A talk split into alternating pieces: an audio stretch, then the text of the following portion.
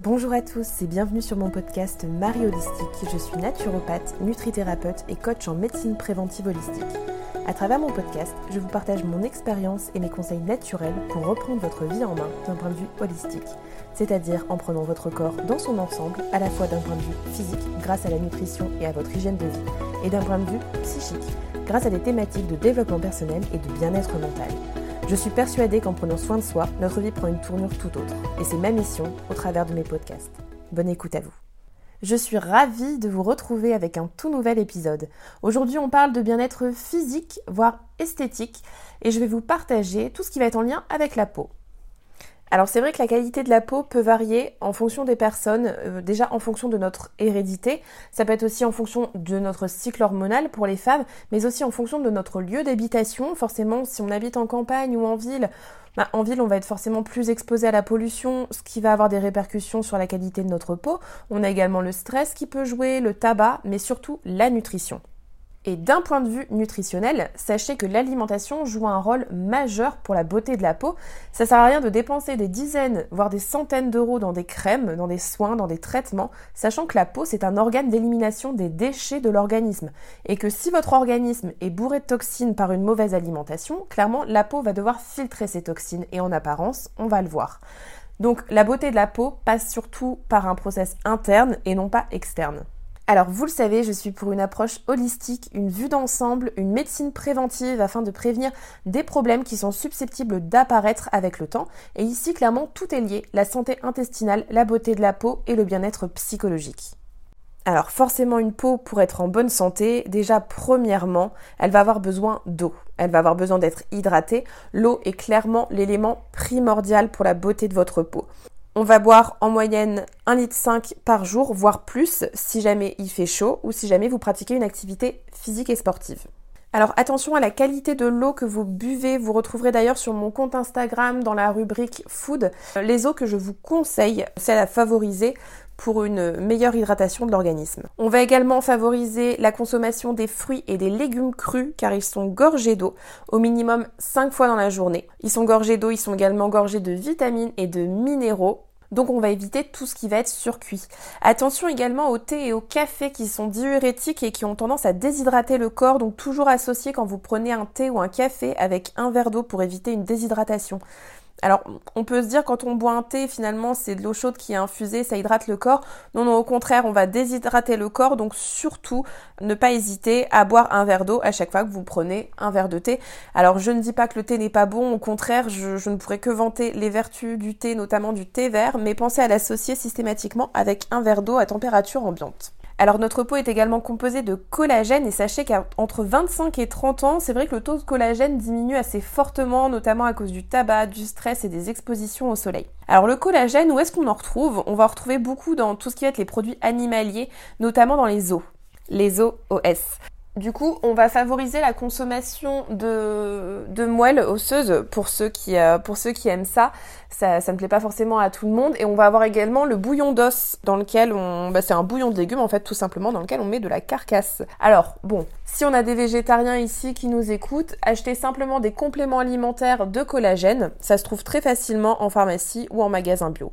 Donc, comme je vous disais, on va favoriser une alimentation animale avec des petits poissons. Alors, ce qui est top, ça va être tout ce qui va être maquereau, hareng, sardines. Les œufs également sont très bons. On va aussi favoriser des aliments qui sont riches en oméga 3. Donc en végétal, là pour le coup, on va avoir les graines de lin, les graines de chia, tout ce qui va être oléagineux, donc les noix, noix du Brésil sont clairement mes favorites. On va avoir aussi les noix classiques, les noisettes, les amandes, on va avoir l'huile de colza aussi qui est très riche en oméga 3. Et puis on va favoriser également les aliments anti-inflammatoires pour éviter les problèmes de peau, notamment les problèmes d'acné, de psoriasis, d'eczéma, les peaux grasses, voire des kystes. Donc, qui dit limiter les aliments inflammatoires, dit éviter le gluten et les produits laitiers. Alors, c'est pas nouveau, c'est pas un effet de mode.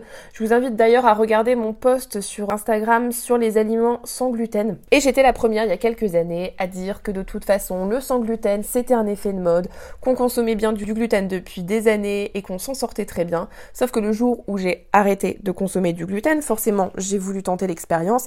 J'ai plusieurs soucis de santé qui se sont même pas atténués, mais qui ont disparu. Donc, clairement, aujourd'hui, je ne peux que vanter les mérites du sans gluten.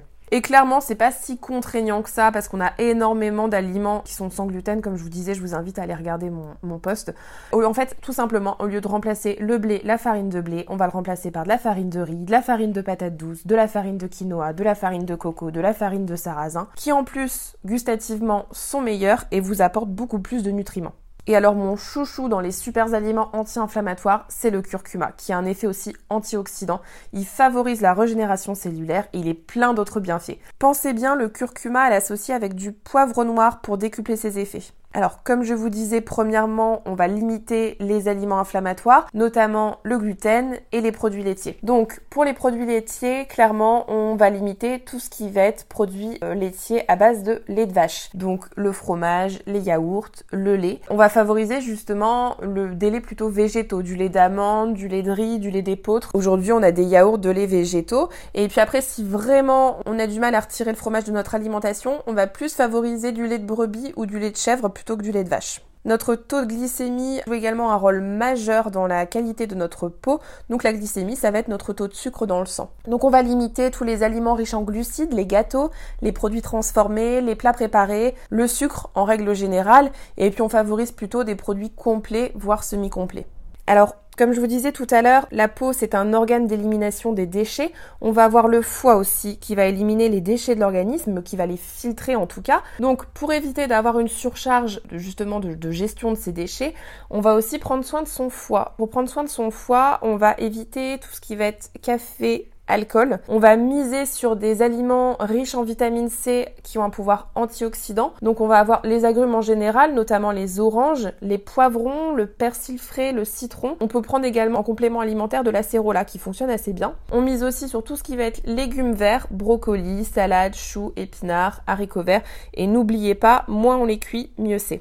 Alors, des conseils nutritionnels pour la qualité de la peau, je pourrais vous en donner encore énormément. Sachez que là, je vous ai communiqué les principaux et je ne vous apprends rien. Quand on consomme des produits de qualité, naturels, de saison, bio et non traités et le moins cuit possible, forcément, c'est que du bon pour votre organisme et forcément, on le ressent sur la qualité de la peau. En conseil annexe à la nutrition, faites attention aussi à avoir un bon sommeil, minimum 7 heures de sommeil par nuit. La peau fait aussi partie de notre organisme et comme lui, elle a besoin de repos pour une régénération cellulaire. Aussi, en dehors de la nutrition sur le côté externe, pour les femmes, pensez à vous démaquiller systématiquement avant d'aller vous coucher. Et une petite astuce, alors pour les hommes comme pour les femmes, hein, j'utilise l'application INCI Beauty, I-N-C-I Beauty, sur laquelle vous pouvez scanner grâce au code barre de tous les produits que vous achetez pour la maison, les produits d'hygiène, les gels douche, les shampoings, donc pour les femmes, tout ce qui va être produits cosmétiques, et qui vont vous mettre une notation sur 20 par rapport à la composition de ces produits. Je vous conseille règle générale de ne pas acheter de produits qui sont notés en dessous de 15 sur 20. Quand on se nettoie le visage, on évite de frotter avec une serviette, soit on laisse sécher à l'air libre, soit on tamponne légèrement pour éviter justement d'avoir ce côté trop abrasif pour la peau. Notamment, je vous ferai prochainement un tuto pour faire vos cosmétiques maison 100% naturels, c'est prévu dans les semaines à venir. Voilà, j'espère que ce podcast vous a plu. Je vous invite à le commenter ou à le partager si vous pensez qu'il peut servir à des personnes de votre entourage. Vous pouvez également vous rendre sur mon site symbioseacademy.com. En attendant la sortie de mes prochains programmes de santé, vous pouvez y télécharger gratuitement mon e-book avec des conseils 100% naturels pour un regain d'énergie en cas de fatigue chronique. Voilà, en attendant, prenez soin de vous et je vous dis à très vite.